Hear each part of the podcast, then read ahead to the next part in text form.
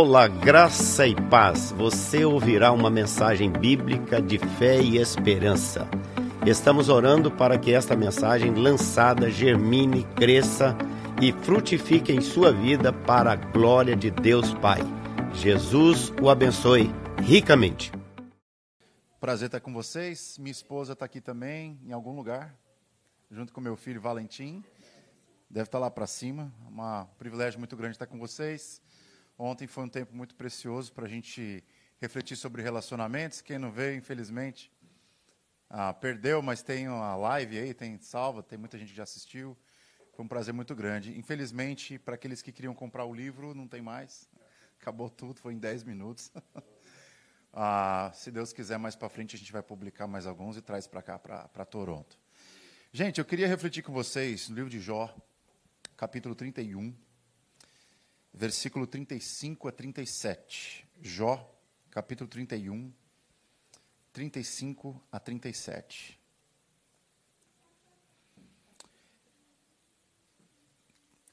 Minha ideia hoje aqui não é trabalhar somente esses dois versículos, mas expor para vocês o conteúdo de todo o livro de Jó e respondermos uma pergunta. A pergunta é a seguinte: se Deus é bom e justo, por que sofremos? Se Deus é bom e justo, por que sofremos? Diz assim, um monólogo, Jó está falando com ele mesmo, diz: Tomara eu tivesse quem me ouvisse. Eis aqui a minha defesa, assinada. Que o Todo-Poderoso me responda. Que meu adversário escreva sua acusação. Por certo que a levaria sobre meu ombro, atalaia sobre mim como uma coroa, mostrar-lhe o número dos meus passos, e como príncipe me chegaria a Deus. Ontem ensinei uma coisa aqui para a igreja, não sei se muita gente estava aqui, mas quando eu falo tá ligado, você bate uma palma, né? Tá ligado? Sete mil ovelhas, três mil camelos, 500 juntas de bois, 500 juntas de jumentos, centenas de servos trabalhando para ele, dia e noite, sete filhos, três filhas, considerado o homem mais grandioso do Oriente. Banquete em banquete. Era banquete para lá, banquete para cá. Abundância. O homem mais rico do Oriente o grande homem do Oriente. Esse é Jó, um homem que o próprio Deus, no capítulo 1 do livro de Jó, diz que esse homem é irrepreensível. O diabo vai visitar o Senhor lá nos céus com os anjos. Deus puxa assunto com ele. Você já viu meu servo Jó? Já que você está rodeando a terra? Não há homem como ele em toda a terra. Jó diz, uh, diabo diz para Deus: ele é assim porque o Senhor deu tudo para ele. Você deu uma vida fácil para ele. Se o Senhor tirar tudo, ele vai te negar na sua cara. Então tá bom, vai lá. Vai lá e tenta, só não tira a vida. Do dia para a noite, esse homem que tinha sete mil ovelhas, três mil camelos, 500 juntas de bois, 500 juntas de jumentos, uma família linda, uma esposa maravilhosa, tudo de bom que você imagina. Ele perde tudo. No meio da madrugada, piratas invadem a sua propriedade, roubam seus animais. Cai fogo do céu, matam todos os seus dez filhos que estavam num banquete no meio da noite. Um furacão vem do oeste e leva todo o resto que ele tinha. No meio desse sofrimento todo, Jó escreve uma oração: Nu saí do ventre da minha mãe, e nu retornarei. O Senhor deu, o Senhor tomou. Bendito seja o nome do Senhor. Que homem, que super-herói o homem da fé, elogiado no Novo Testamento pelo livro de Tiago, com uma fé grandiosa. Até agora está tudo bem. A esposa dele continuou lá. A única coisa que ele queria ter perdido, não perdeu. A esposa continuou lá. Chegou no olho dele e disse assim: Amaldiçoa o teu Deus e morre. Que conselho maravilhoso, hein? Ele estava com tanta doença no seu corpo, tanto tumor, que ele tinha tumores da testa até a ponta do pé e ele se coçava, aquela sarna com caco de telha, sangrando, hemorragia, a esposa lhe dá o conselho: amaldiçoa o Deus que você serve e vai para a cova. No meio de tudo isso, Jó não negou a Deus, Jó não blasfemou a Deus. Chega no capítulo 3, no entanto, aquela fé toda começa a passar por uma crise. Capítulo 3 de Jó, ele escreve um poema. E nesse poema, Jó amaldiçoou o dia do nascimento dele.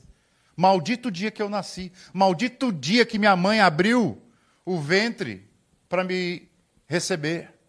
Maldita a vida. Começa a praguejar sobre tudo. Aquele homem já não está tão crente assim. Capítulo 4, uma boa notícia. Recebe três amigos do Oriente para o visitar: Elifas, Bildade e Zofar. Ficaram sete dias e sete noites sem abrir a boca, sem abrir uma palavra para Jó, chorando com ele e pranteando com ele durante o seu luto. O problema é que eles abriram a boca depois de sete dias e começaram a explicar para Jó o porquê ele estava sofrendo tanto. Capítulo 4 do livro de Jó, até o capítulo 30, são os diálogos que Jó teve com seus três amigos.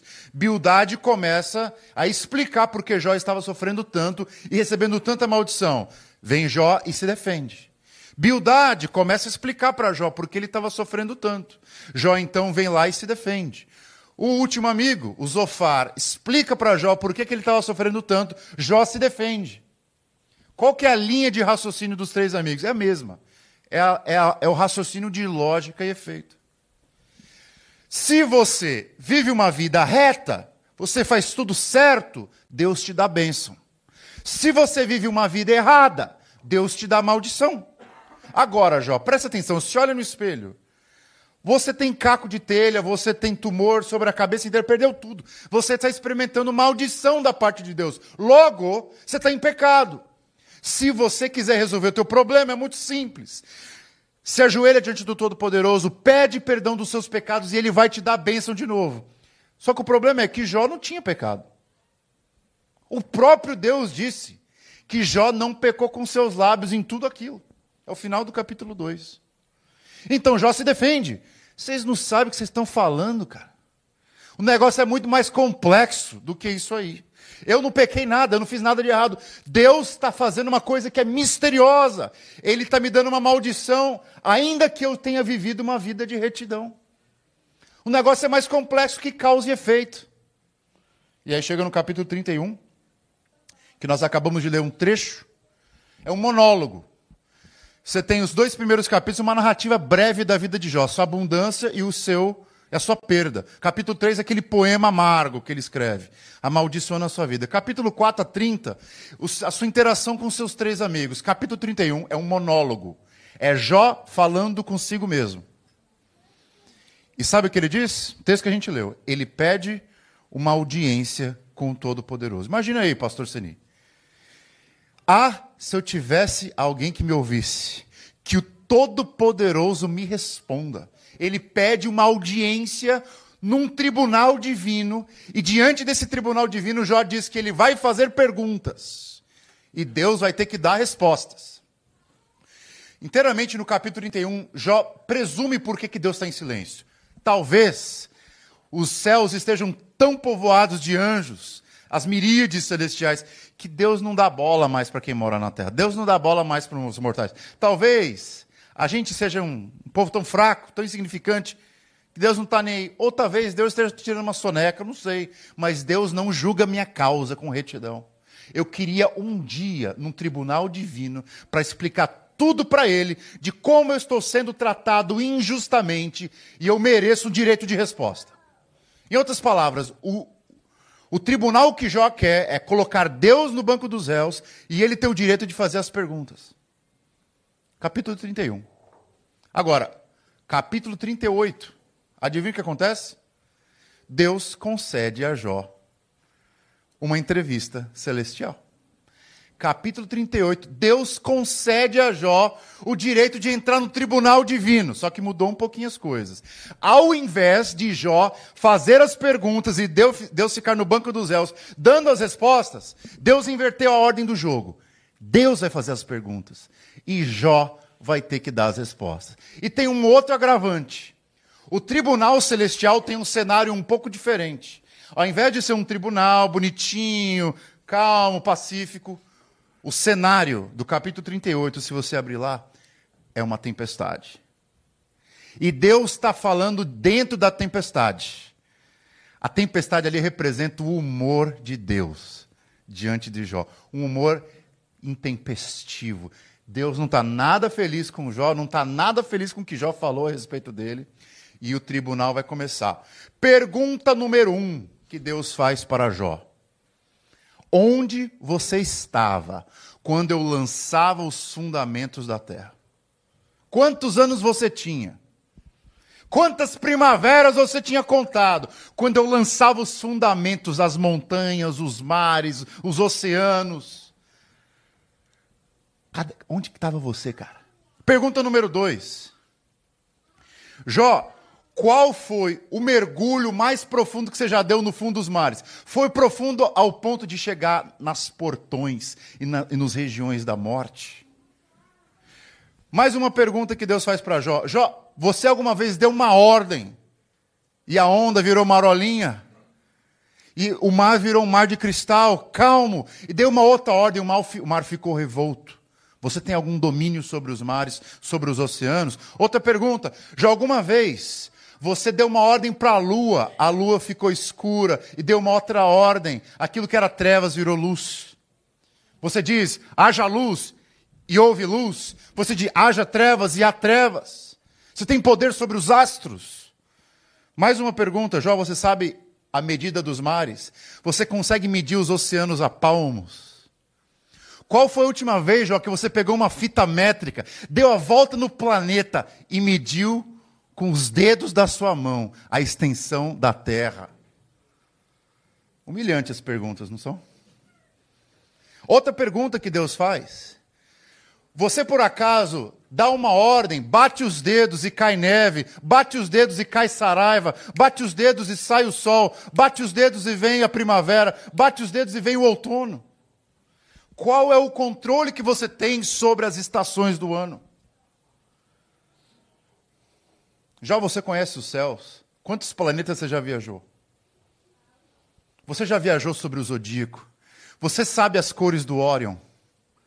Você já navegou sobre as estrelas?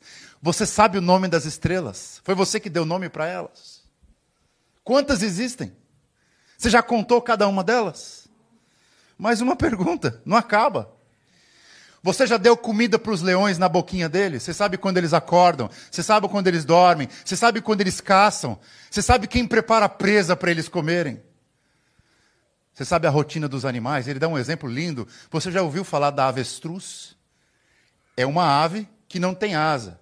Tem pescoço de girafa, mas não é girafa. E quando corre, fazem com que os cavalos comam poeira.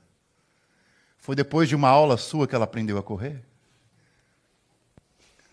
Isso é Deus fazendo a pergunta. Ele dá um outro exemplo. Você já viu o cavalo? Corre como um relâmpago. Quem pode parar a energia dos cavalos. Você já viu a crina dos cavalos? Foi depois de um condicionador que você inventou que aquela crina ficou lisinha? As mulheres morrem de inveja. O cabelo do cavalo nunca viu shampoo. E é liso daquele jeito. Deus está fazendo perguntas para Jó. E ele não para, é do capítulo 38 até o capítulo 40. Outra pergunta. Você conhece quem deu inteligência ao falcão? Você sabe como ele aprendeu a fazer os ninhos no topo das montanhas? Foi depois de uma aula sul da universidade que ele aprendeu a fazer os, os ninhos dele lá no topo das montanhas. Jó, quem é você, cara? Para questionar o Todo-Poderoso e o jeito que eu administro o universo. Acabou as perguntas. Capítulo 40, versículo 1 e 2, Deus faz, e aí, Jó? Eu acabei a minha parte, agora é hora de você falar. O que você tem para me dizer? Versículo 3 ao versículo 5. Jó responde: Falei uma vez, falei na verdade duas, mas não vou abrir a minha boca nunca mais. Eu ponho a mão na minha boca. Falei coisas demais, falei do que não sabia. Se Deus é justo, se Deus é bom, por que sofremos? Você está com um bloco de notas? Está com uma caneta? Anota, eu vou te dar a resposta. Se Deus é justo e bom, por que sofremos? Resposta número um: Eu não sei. Você viu alguma resposta de Deus aí? J pedindo as respostas. Quais são as respostas? Deus não deu nenhuma, Deus fez mais perguntas. E a partir das perguntas que Deus fez para Jó, fica implícito. Agora sim, estava brincando quando eu falei, eu não sei. Já imaginou, pastor Senil, ponto de sermão? Eu não sei, número um. Número dois, eu não sei. Número três, eu não sei. Então tira esse pregador daí. Qual a primeira resposta? Baseado nas perguntas que Deus faz para Jó. Se Deus é justo e bom, por que sofremos? Deus não nos deve explicações. Porque Ele é Deus. Agora eu vou contar uma ilustração para vocês. Vocês sabem o que é isso aqui? Quem sabe? É a Mona Lisa. Quem é que pintou esse quadro aqui? Leonardo da Vinci, não é? Agora imagina que você vai lá no Museu do Louvre, na França, onde esse quadro desse tamanho está lá exposto. Você chega lá, pega o quadro e faz isso aqui, ó. E rasga ele em vários pedaços. O que, que vai acontecer com você? Ué, as autoridades francesas vão atrás de você, vão te prender e vão te dar uma multa que você nunca vai conseguir pagar, porque esse quadro vale bilhões de dólares. Agora deixa eu pintar uma outra hipótese com vocês. Imagina que eu sou o Leonardo da Vinci, que pintou esse quadro. E eu vou para o Museu do Louvre, e eu pego o quadro, e eu rasgo ele em três pedaços. O que é que as autoridades francesas vão dizer a mim? O que, que elas vão dizer? Vão me dar alguma multa? Por quê? É meu. O autor tem direito de fazer o que quer com a sua obra. Deus tem direito de fazer o que ele quer com aquilo que é dele. Ele é autor da vida, ele é autor do universo, ele é autor do sopro de vida que tem nos seus pulmões.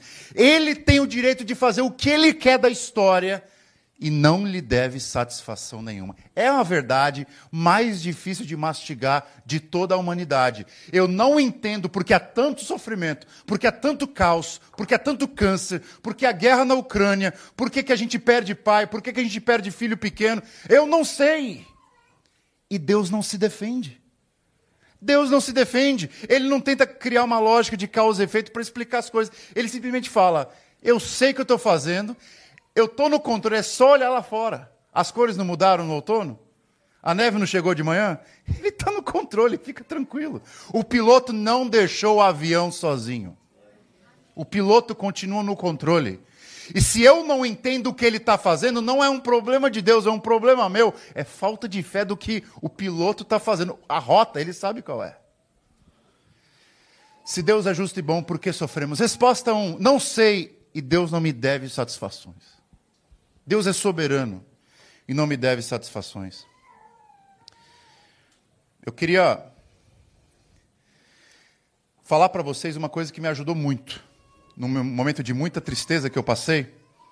Mês de novembro, a gente tomou uma pancada muito forte na nossa família. Eu estava com meu filho, Valentim, tem três anos agora, minha esposa, Gisier, estava terminando o doutorado lá em Michigan, pronto para ir para o Brasil. Eu tinha levantado o sustento para plantar uma nova igreja em São Paulo, tinha uma casa alugada, estava tudo pronto. A médica fez o ultrassom do bebê que estava para nascer, o Antônio, chegou à conclusão que o Antônio estava com um problema no coração raríssimo e que a gente teria que esperar mais quatro anos nos Estados Unidos para o tratamento dele, que incluía três cirurgias de alto risco, que exigiria que a gente praticamente morasse no hospital. Eu não estava esperando essa notícia. Eu estava esperando que o bebê estava tudo bem e a gente ia voltar para casa. Mas infelizmente não foi assim. Tive que ficar, tive que arrumar um emprego. Graças a Deus, Deus abriu as portas do céu e me, colocou no melhor lugar do mundo, pastorando uma igreja maravilhosa lá em Michigan. O bebezinho nasceu em fevereiro. Lindo, Antônio, nome do meu avô. Homenageei ele com o nome do meu avô. Depois de 32 dias, o bebê faleceu cheio de coágulos no peito, tinham que cortar as duas mãos, os dois pés. Eu gritava. As enfermeiras ficavam assustadas. Eu gritava dentro, da, dentro do, do, quarto dele. Isso não é justo. Cadê o meu filho? Cadê o meu bebê? Cadê o meu bebê? A Gezê, minha, minha esposa, chorava copiosamente. Eu chorava copiosamente. O Senhor tinha um poder de curar, porque não curou. Ia ser uma história tão linda, eu ia testemunhar para o mundo inteiro que o Senhor é um Deus de poder. O Senhor não quis. Eu chorava, questionava. Quando eu nasci, minha mãe ficou grávida. Foi uma noite de prazer. Ela não, não, ela não era casada. Teve uma noite de prazer com um rapaz que ela encontrou num bar. Contou para ele: Ó, fiquei grávida. Ele me abandonou. Ela me criou sozinha. Eu ficava com isso na, na minha alma. O homem que me fez nascer me abandonou. Ele não me quis. E eu que queria tanto esse bebê, o Senhor tirou de mim. Isso não é justo. Questionava, questionava o Senhor. Até que, obviamente, o Espírito Santo mora dentro de nós, nos convence de tudo. E Deus, ao ler essa passagem, ele me deu uma ajuda e eu queria compartilhar com vocês. Vocês estão, topam receber? A ajuda é o seguinte: não importa, escute, não importa o que aconteça. Número um, é uma grade não importa, é uma cerca mental, não importa o que aconteça, Deus é bom. Não interessa. Foi meu filho, foi o filho dos outros, foi câncer, guerra na Ucrânia, não interessa. Deus é bom. Não interessa o que aconteça, Deus é justo. Parece que não é, mas é porque eu não sei, eu tenho minha miopia espiritual, não consigo enxergar. Não interessa o que aconteça, Deus é bom. Não interessa o que aconteça, Deus é justo. Não interessa o que aconteça, Deus está no controle. E por último, não interessa o que aconteça, Deus me ama. Ah, como que eu sei que Ele me ama? Se tudo está acontecendo comigo. Escute, Deus prova o seu amor para conosco, pelo fato de ter enviado Cristo Jesus para morrer por nós, sendo nós ainda pecadores. Está provado. No dia que você tiver dúvida, vai para o Calvário. Está escrito lá: é impossível duvidar do amor de Deus, porque Ele deu o seu próprio Filho para morrer por nós, quando ainda éramos pecadores. No dia que você tiver qualquer dúvida do caráter de Deus, lembre-se: diante da cruz, não há o que falar sobre o amor de Deus. O amor de Deus está provado. Na cruz, Deus pegou um megafone e disse para a humanidade: Ei, eu te amo. Não há como duvidar. As nossas dores estão escritas nas cicatrizes de Cristo. Se tiver alguma dúvida que Ele te ama, Ele deixou, depois da ressurreição, as marcas dos cravos lá para você lembrar. Leia a mão dele. Está lá. A minha dor está escrita nele. Ele sofreu tudo que eu passei pelo mundo inteiro. Ele me ama. Não interessa o que aconteça, ele é bom, ele é justo, ele é soberano. Ele me ama. Ô, gente, isso aí tem um poder espiritual. Você se cercar com os atributos de Deus tem um poder de transformar você. Independente da fase que está passando. Perdeu o emprego, perdeu o filho, perdeu saúde, perdeu mulher, perdeu filho. Não importa. Deus continua sendo Deus. Número dois. Se Deus é justo e bom, por que que sofremos? Bom, a gente leu, a gente passou pelo 1 e 2 de Jó, capítulo 3, o 4, fomos até o 30, depois fomos até o 38, o 40, 42, verso 5. Antes, vírgula, eu te conhecia só de ouvir falar Agora os meus olhos te veem. O que está acontecendo aqui? O que, que Deus está querendo nos ensinar? Que o sofrimento é um dos melhores métodos que Deus usa para amadurecer a nossa fé. Antes do sofrimento, Jó era um. Ele tinha uma vida com Deus. Ele conhecia Deus como? De ouvir falar. Era informação, era teoria, era teologia, era aquilo que ele ouviu de outros, de terceiros não tinha conexão com a sua experiência. Ele conhecia de Deus sobre o que o outro falava. Depois, agora, agora como? Agora, depois de todo esse drama, depois de toda essa novela, Agora os meus olhos te veem. O que, que isso significa? É a metáfora judaica dos olhos te veem sentado à mesa. Sentado à mesa, olhando face a face para o seu amigo. Deus, Jó experimentou Deus em meio ao sofrimento. E eu queria dizer uma coisa para vocês. Não há nada mais poderoso na face da terra para transformar o caráter de uma pessoa do que o sofrimento. É a pedagogia de Deus. Como é que você cria músculo? Quem faz academia aqui? Você tem que estressar o músculo. Se o músculo não estiver estressado, ele não cresce. Como é que você faz a larva virar borboleta? Tem que deixar ela presa num casulo até ela criar força e bater asa. Quem é que gosta de ir no cinema? Levanta a mão. Assistir filme? Levanta a mão. Comer pipoca? Levanta a mão. Como é que você faz a pipoca, o milho de pipoca, virar pipoca? Tem que passar pelo fogo. Milho de pipoca que não passa pelo fogo continua milho para sempre. Agora, vem comigo. Eu sou aquele milho de pipoca. Deus me colocou numa panela e fechou a tampa. E colocou no último nível de fogo. Meu bumbum está queimando, Deus. Deus, eu não consigo aguentar, Senhor. É muita dor, é muita lágrima. Enterrar o meu filho com 32 dias de vida. Para o fogo. Deus não parou o fogo. Porque se ele para o fogo, o que acontece? Acabou o sofrimento. Mas se ele parar o fogo, acabou a minha chance de explodir. Acabou a minha chance de virar uma flor branca, bela e nutritiva, que vai dar alegria para os outros. A gente às vezes é esse milho de pipoca, não é? Que está lá na panela e Deus está aumentando o fogo. E o que, que você falou, oh, Senhor? Para o fogo. Meu filho, eu queria muito, mas eu não posso. Porque se eu parar o fogo, eu vou parar a minha obra na sua vida. Porque se tem algo que nos humilha, se tem algo que nos aproxima de Deus, é lembrar a história de Jesus. E a história de Jesus é uma história do homem de dores. A pedagogia de Deus envolve dor e sofrimento.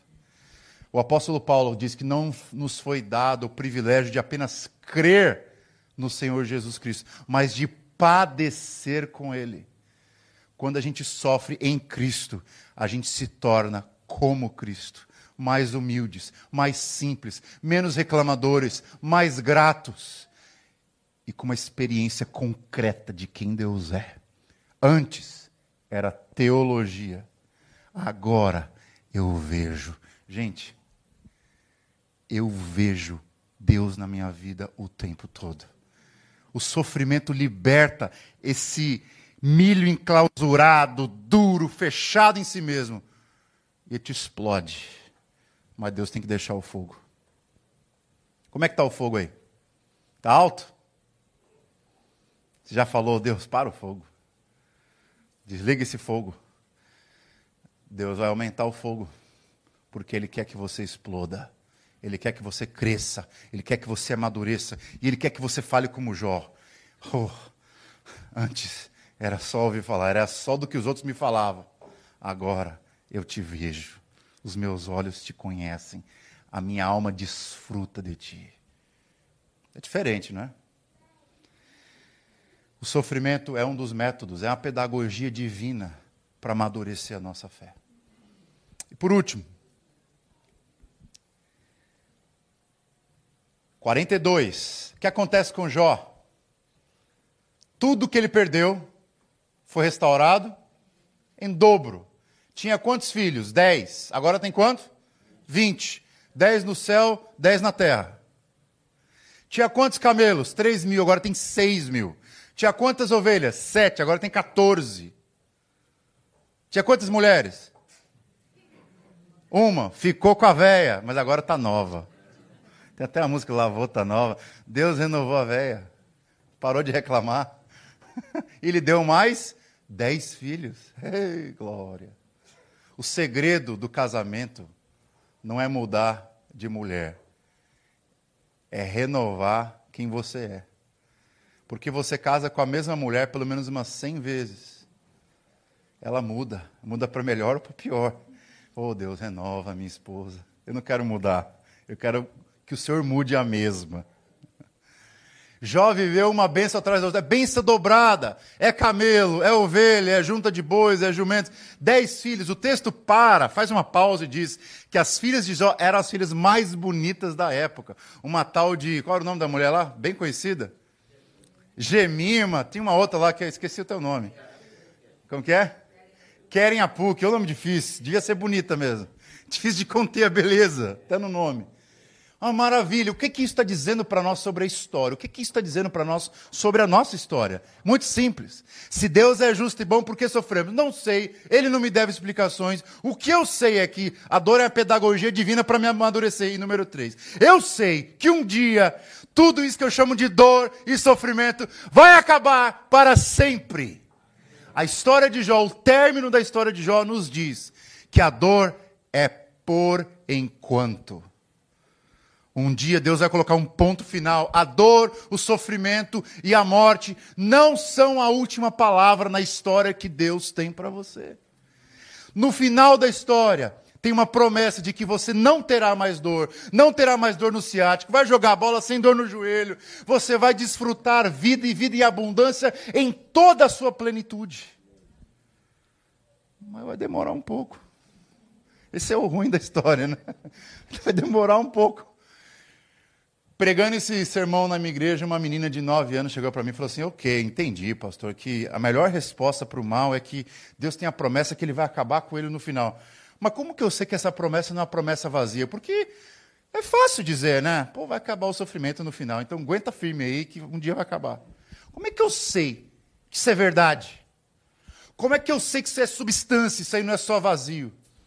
Não sabe como a gente sabe? Porque Deus não resolveu o problema do mal e do sofrimento com uma palavra, dizendo, ah, vai ficar tudo bem no final. Ele se encarnou. Ele resolveu o problema do mal descendo, pisando nesse chão e recebendo as suas dores sobre os seus ombros. Sabe como Deus resolve o problema do mal? Não é com uma resposta sofisticada, é com Cristo crucificado. Deus resolve o problema do mal, da maldade, do sofrimento, da morte, não com uma palavra bonita. Ele desce, experimenta o mal na sua carne, experimenta a dor na sua carne, experimenta a morte e visita o Hades no nosso lugar. Como que eu sei que vai ficar tudo bem? Porque em Cristo todas as minhas maldições foram recebidas. Como que eu sei que vai ficar tudo bem? Porque em Cristo foi fechado o capítulo do velho Adão. Em Cristo, tudo que era morte, tudo que era pecado, tudo que era maldição, foi colocado sobre ele. E em Cristo, após o terceiro dia, um novo capítulo foi aberto da nova criação, da ressurreição, da nova vida, de uma vida sem dor, sem câncer, sem fome, uma nova vida. Começou na ressurreição de Cristo. Como que eu sei que não é uma promessa vazia? Porque Cristo fechou o capítulo da velha história e começou um capítulo da nova história. E tudo que vai acontecer no futuro é consumação do que ele já começou no presente. É boa notícia para você isso ou não? Meu amigo, quando Cristo ressuscitou, ele ressuscitou com as chagas, ele ressuscitou com os, as cicatrizes. Sabe quando você está sofrendo? E chega um cara e fala para você: Eu sei exatamente o que você está passando. Você sabe nada, seu mentiroso. Você não passou o que eu estou passando? Você passou a dor que eu passei? Não, cada dor é uma, uma dor diferente. Agora, deixa eu falar uma coisa para você. Deus sabe a dor que você passou. Sabe por quê? Porque em Cristo ele sentiu o que você sente. E sabe a prova que ele dá? Olha aqui, ó. Olha aqui. A minha dor está escrita no corpo dele. Quando você tiver dúvida que Deus sabe o que você sente, lembre-se que a sua dor está tatuada nas cicatrizes do teu Salvador. E ele decidiu ressuscitar com um corpo glorioso, com as cicatrizes, para dizer o quanto ele te ama e quanto ele sentiu a sua dor. Doeu nele as suas lágrimas. Cristo quer que você entenda ele sabe o que você passa. Ele está te dando uma promessa de restauração, porque ele recebeu toda a sua maldição. É boa notícia demais. Se Deus é justo e bom, por que sofremos? Não sei, cara. Não me deve explicações. O oleiro não tem que prestar conta sobre o que ele faz com a massa. Pedagogia de Deus. Eu aprendo na dor a ser mais maduro. Como a pipoca. Sai da. Sai da casca. E se Deus é justo e bom porque sofremos, eu sei que o dia esse negócio vai acabar. Queria terminar com uma história. Um dia um cientista estava querendo desenvolver uma vacina, uma poção, seja lá o que for, para acabar com o câncer, para acabar com as doenças desse mundo. E ele se metia no escritório dele, ficava 24 horas por dia só estudando, só mexendo com os elementos químicos para tentar encontrar um fluido que pudesse acabar com essas doenças do mundo. Só que ele tinha uma esposa que ficava esperando ele em casa, ele nunca chegava, ele só trabalhava. Ele tinha um filho de oito anos que ficava esperando em casa. Fala, papai, o senhor não brinca comigo, o senhor só trabalha. Eu quero ficar com você. E um dia ele convenceu a mãe dele, a mãe dele levou ele no laboratório do pai. Imagina aquele laboratório cheio de vidro, cheio de líquido, cheio de coisa sofisticada. O menino começou a mexer nos vidros, começou a mexer em tudo. O pai ficou maluco, falou assim: eu tenho que inventar um jeito de tirar esse menino daqui, de distrair ele. Ele pegou então, no meio da dos shelves, da como é que fala? das prateleiras dele, uma, uma revista muito bonita e tinha um mapa do mundo, mapa mundi. Recortou o mapa mundi, pegou uma tesoura, cortou em vários pedaços, pegou uma fita, falou: Filho, você gosta de brincar de quebra-cabeça? Vamos consertar o mundo juntos. Fica ali na cadeirinha, está aqui a fita, está aqui o mundo totalmente rasgado.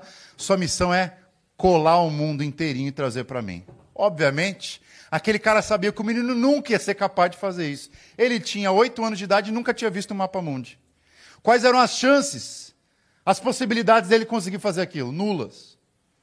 Deu 30 minutos. O moleque voltou, com papel na mão, chutou a perna do pai. Paizão, tá pronto. Vai para lá, cara. Você acha que eu acredito nisso? Vai para lá. Papai está aqui, ó, o mapa coladinho. Ele mostrou para o pai e falou assim: Como é que você fez isso? Isso é inacreditável. Será que você é mais inteligente do que eu? Falou, papai, quando eu tentei colar o mundo, eu não consegui de jeito nenhum. Porque eu não sabia onde encaixava a Ásia, a América, a Europa, a África. Mas eu lembro quando o senhor arrancou o papel da revista, por detrás, do outro lado da folha, tinha o rosto de um homem. Então, quando eu tentei juntar o mundo, eu não consegui, mas eu virei todas as peças e tentei consertar o homem. Quando eu consegui consertar a face do homem, virei a página eu descobri que eu tinha consertado o mundo. O que, que essa história diz para você? O mundo não parece faltando umas peças do quebra-cabeça? A nossa história não parece estar faltando umas peças do quebra-cabeça? Não parece uma história meio confusa? Parece, não parece meio confuso? Deus poderia ter feito tanta coisa, ele não fez, deixou de fazer. Mas sabe o que Deus está fazendo? Ele está consertando o mundo, mas ele faz um homem de cada vez, uma mulher de cada vez. Cristo está consertando o mundo.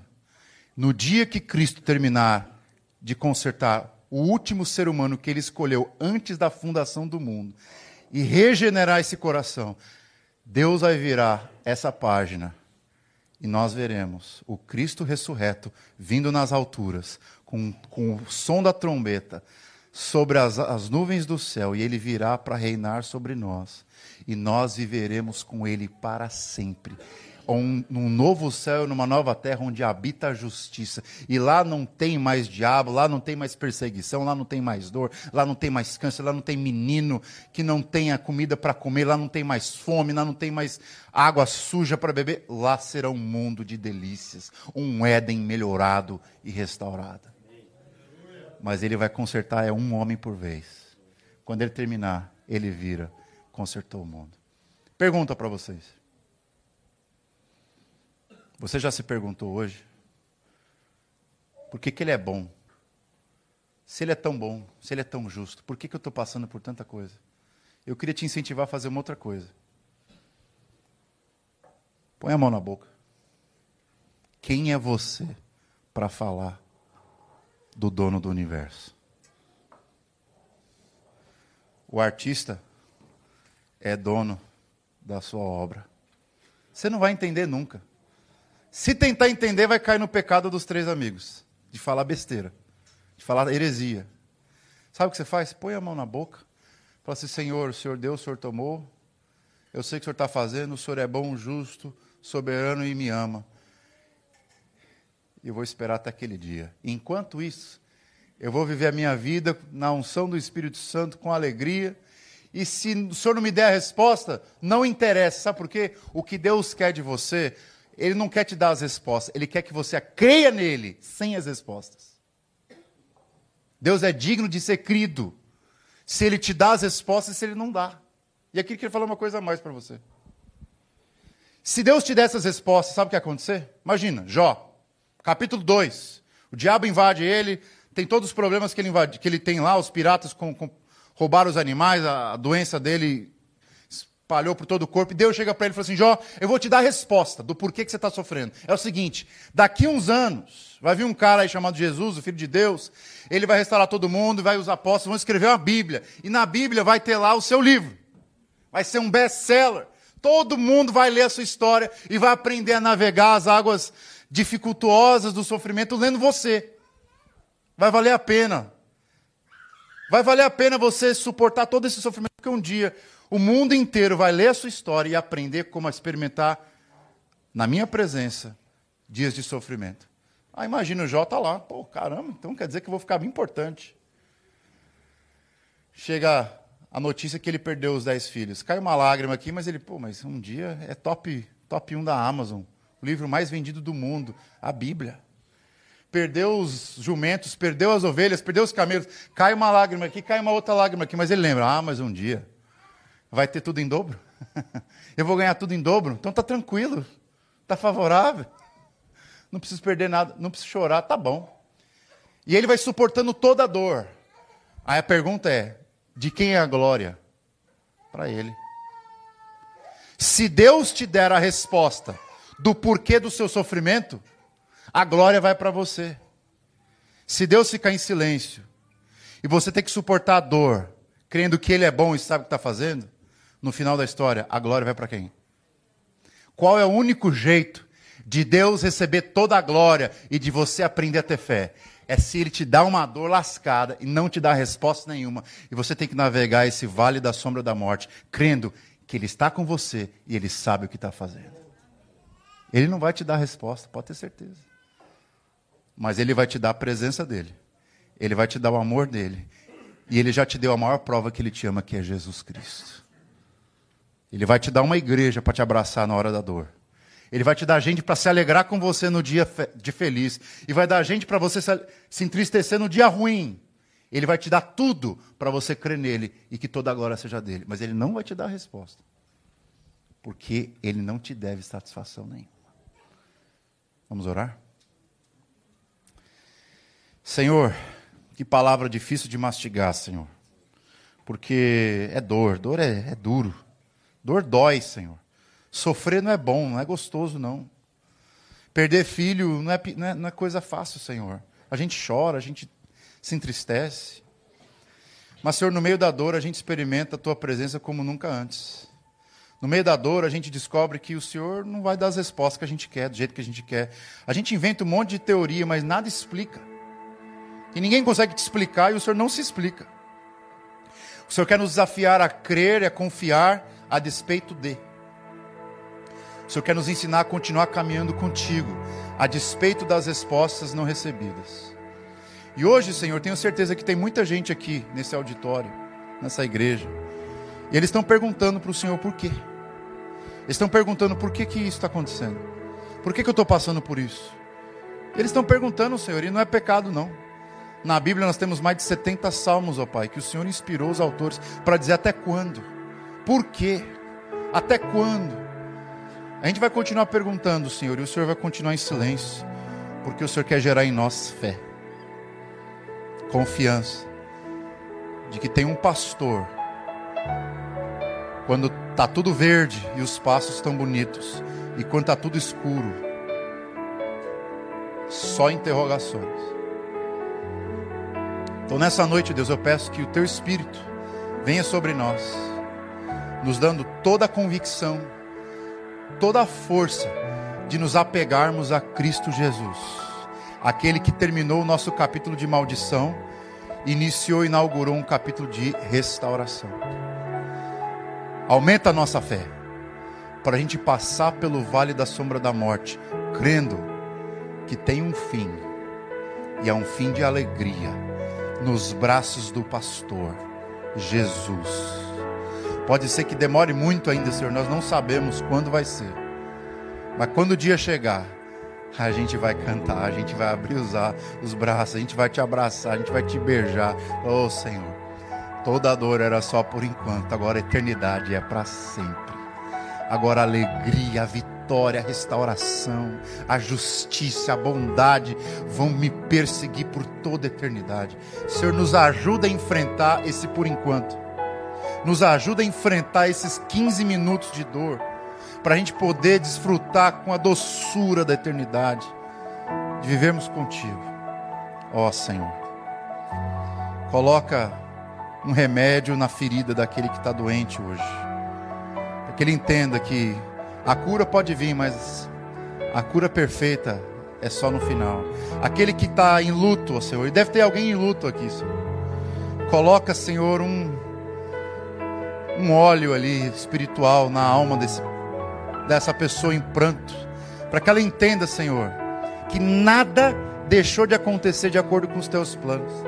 O Senhor continua sendo bom, o Senhor continua sendo justo, o Senhor continua sendo soberano e o Senhor continua amando como nunca antes. O Senhor continua amando.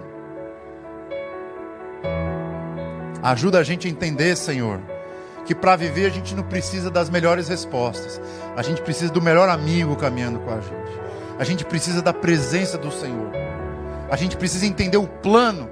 Ó oh, Senhor, parece tudo obscuro, parece que as peças do quebra-cabeça estão todas bagunçadas, mas na tua mente está tudo pronto, na, na tua mente está tudo decidido, na tua mente a eternidade já venceu, na tua mente, Senhor, o Senhor está em festa.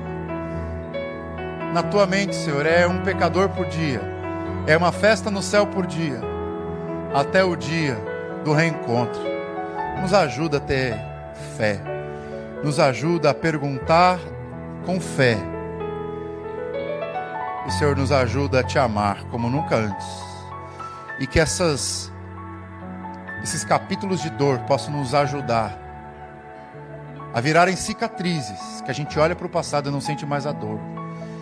Que a gente possa mostrar as nossas cicatrizes para os outros, explicar para eles que até as nossas cicatrizes são memórias de um Deus que cura.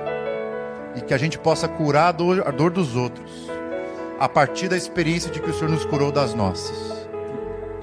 Que a minha história com o meu bebezinho possa inspirar muita gente a crer que o Senhor continua sendo Deus a despeito dele que a história daqueles que estão perdendo entes queridos, aqueles que estão perdendo trabalho, aqueles que estão perdendo dinheiro, aqueles que estão perdendo saúde, que seja uma história de conforto que o Senhor dá para que eles possam confortar outros.